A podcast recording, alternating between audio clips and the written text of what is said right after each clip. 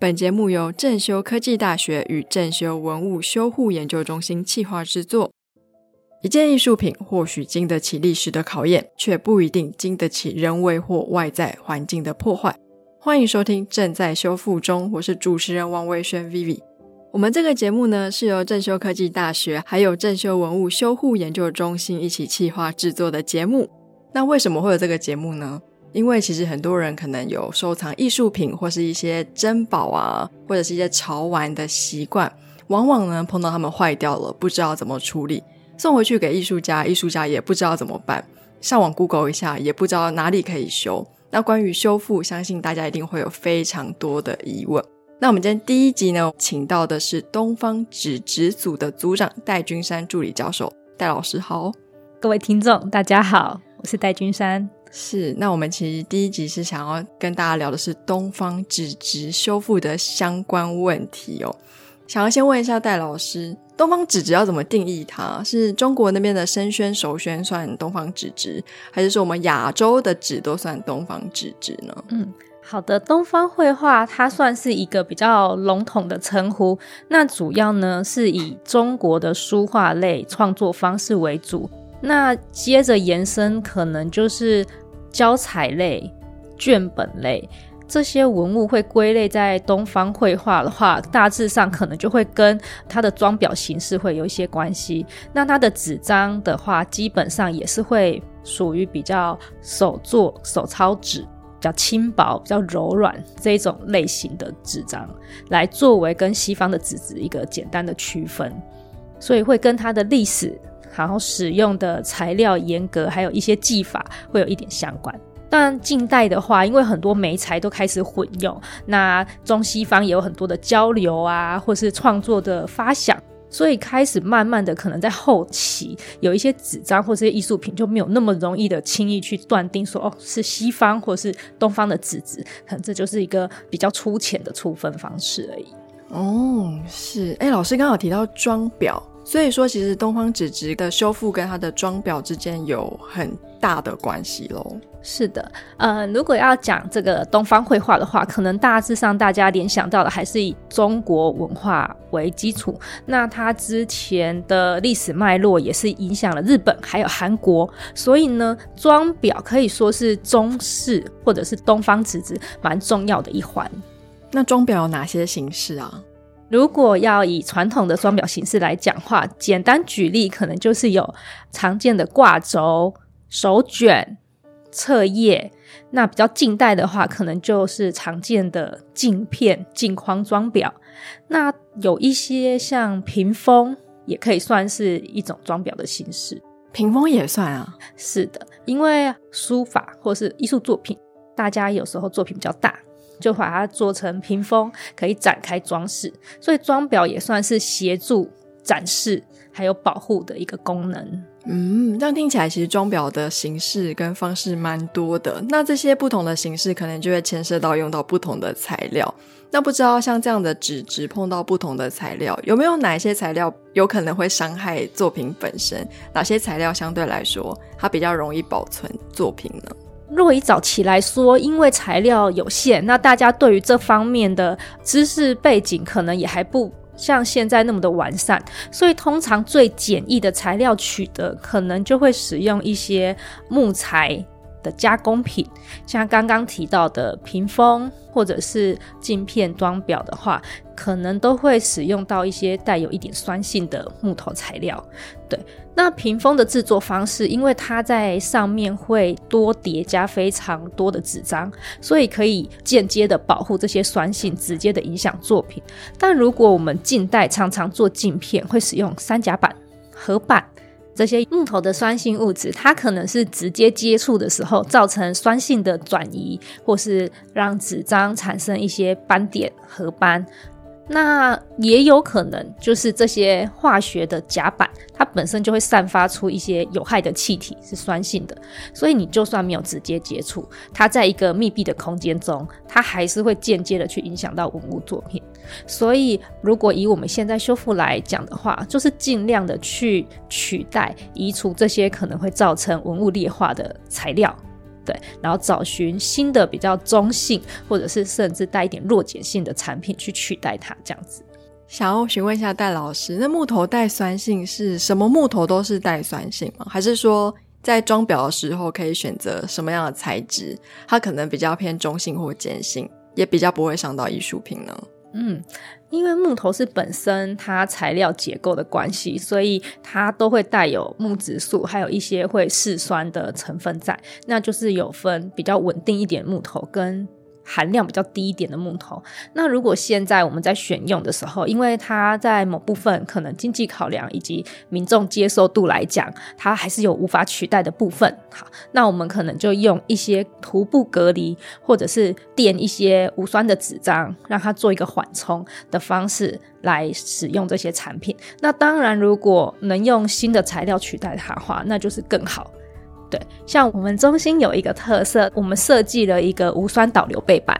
啊。以往呢都是用三甲板作为镜片的背板居多，那时间久了，其实大家包含坊间的装裱师傅，其实也有发现，这个背板是会非常直接的影响到作品。它黄化还有斑点的问题，所以大家可能有时候会在上面多贴一两层纸啊，或是做一些好像想要隔离它的方式。那现在中心有研发一个产品叫做无酸导流背板，它的话呢就是属于不会嗜酸的材料，然后嗯，它又可以有一点防水或是抗紫外光的功能，所以我们研发之后使用它，觉得它可以取代三甲背板的功能，而且获得不错的效果。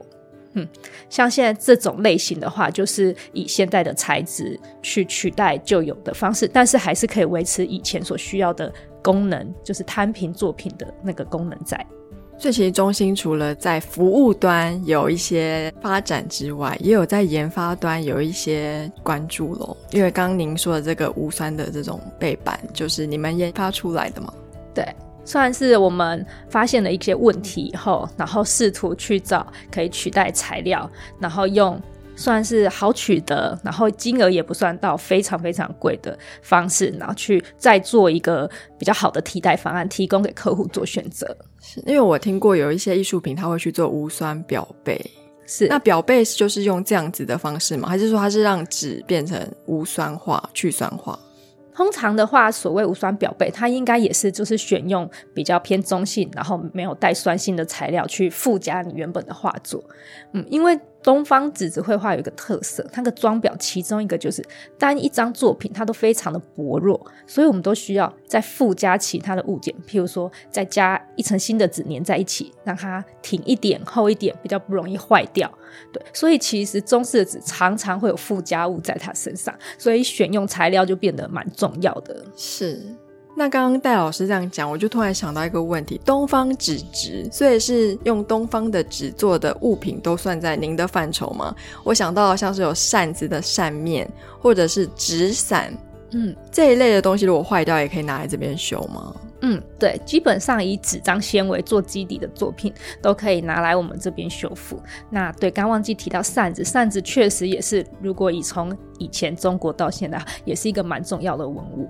那像扇面或者是这样子的纸面，它比较常碰到的损害有哪几种类型呢？因为听众有的人可能不觉得它可能坏掉了或怎么样，可是我知道修复这种东西是你越早发现它有问题，越早拿来修，它其实它的修复的程度就越少。嗯，对，主持人刚刚问到那个扇面跟纸伞，其实是一个非常。好，也非常关键的问题哦，因为扇面跟纸伞，它就是有一个使用性的问题，你必须要一直张开跟关合它。那其实它的损害往往就是在开跟关之间造成的，尤其像扇子好了，它大部分破损就是从扇骨的边缘开始裂开。嗯，那扇面呢就会面临一个问题，这个扇子到底要不要继续使用下去？是使用比较重要，还是上面的文物比较重要？那以前的话，有些人会认为纸当然是上面谁留下来的墨宝或是图片比较重要。好，那留下来我们就把它拆开，整个扇骨拔掉，然后只留下扇面作为装饰。那现在来讲，有些人他就不这么认为，他觉得扇子就是应该保留它原有的形式，拆掉了它就只剩皮了，它原本的那个样貌不见，所以有些人会希望恢复。那最难的就是他希望恢复，但他还想要继续使用。这就产生了一点矛盾。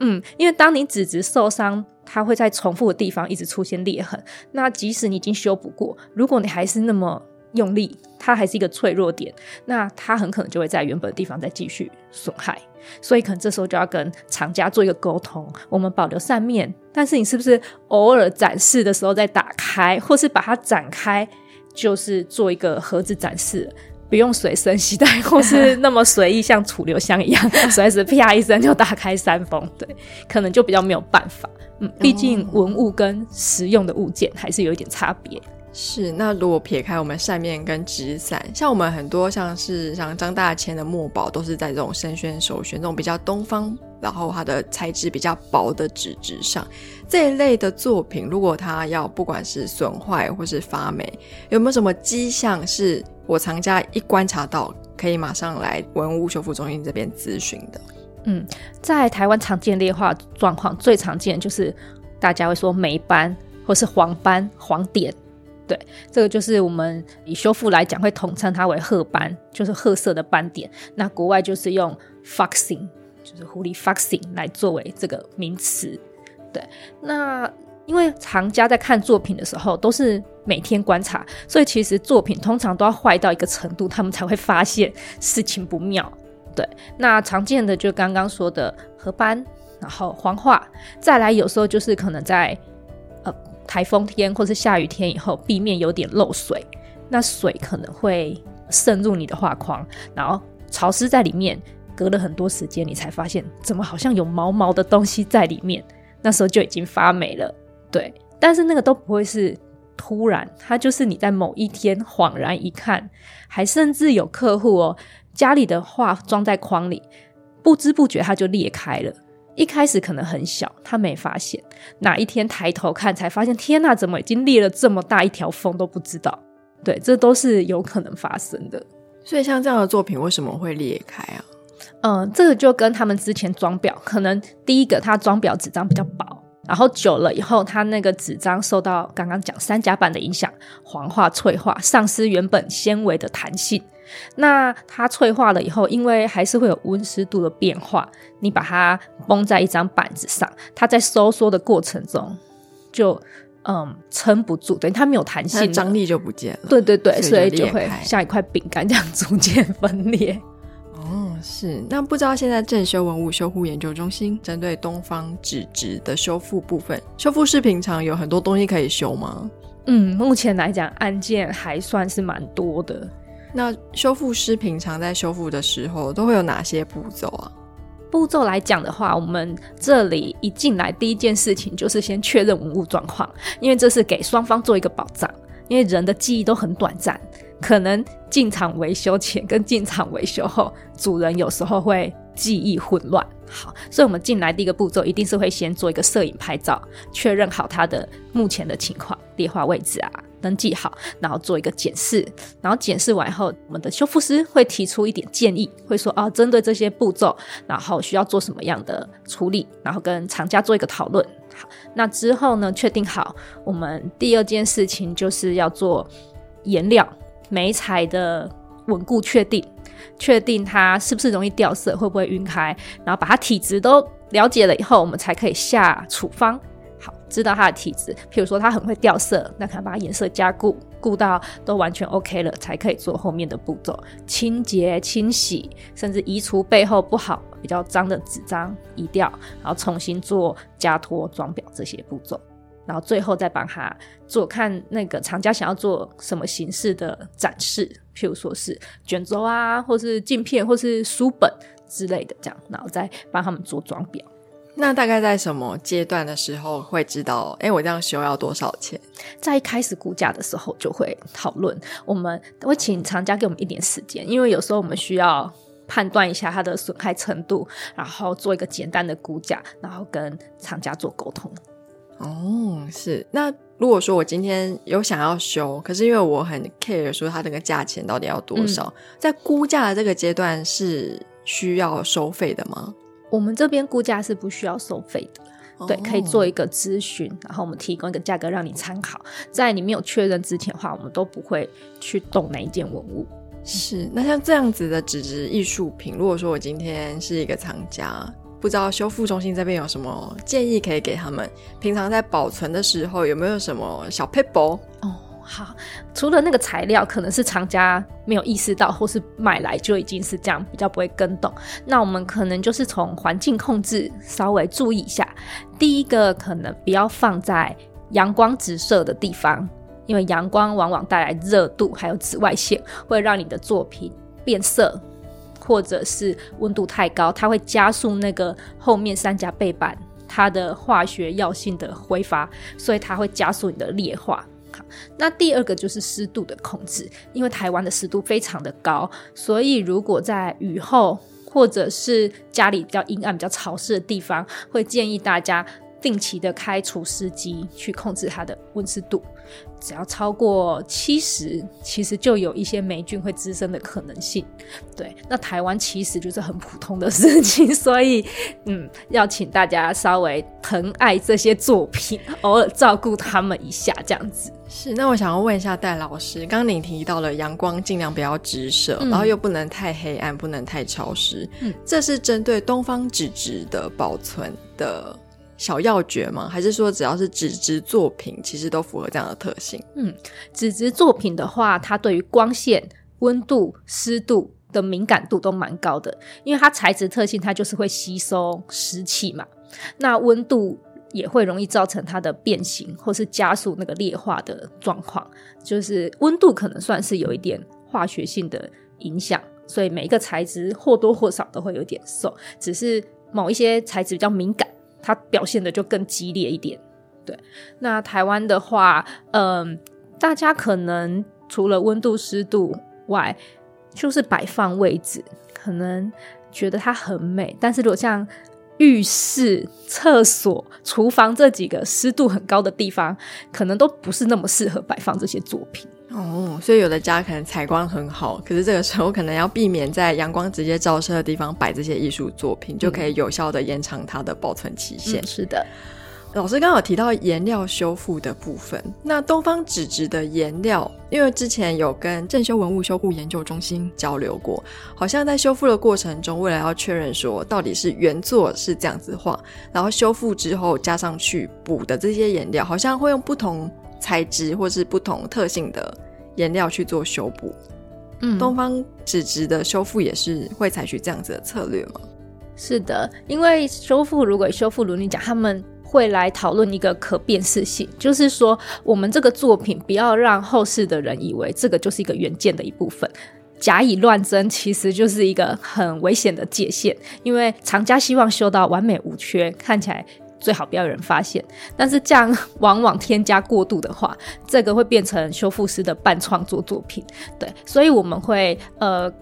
运用一些方式，让它做一点可以辨识，譬如说你在全色时候的技法，或者是使用的颜料是有一点落差的，那这样子你未来的装裱在做清洗的时候，它可以比较容易去知道说这些部分是前人添加的，那可能在处理时候也要小心这些地方，避免说。呃，我们后面添加的东西又往前去污染到它的原作，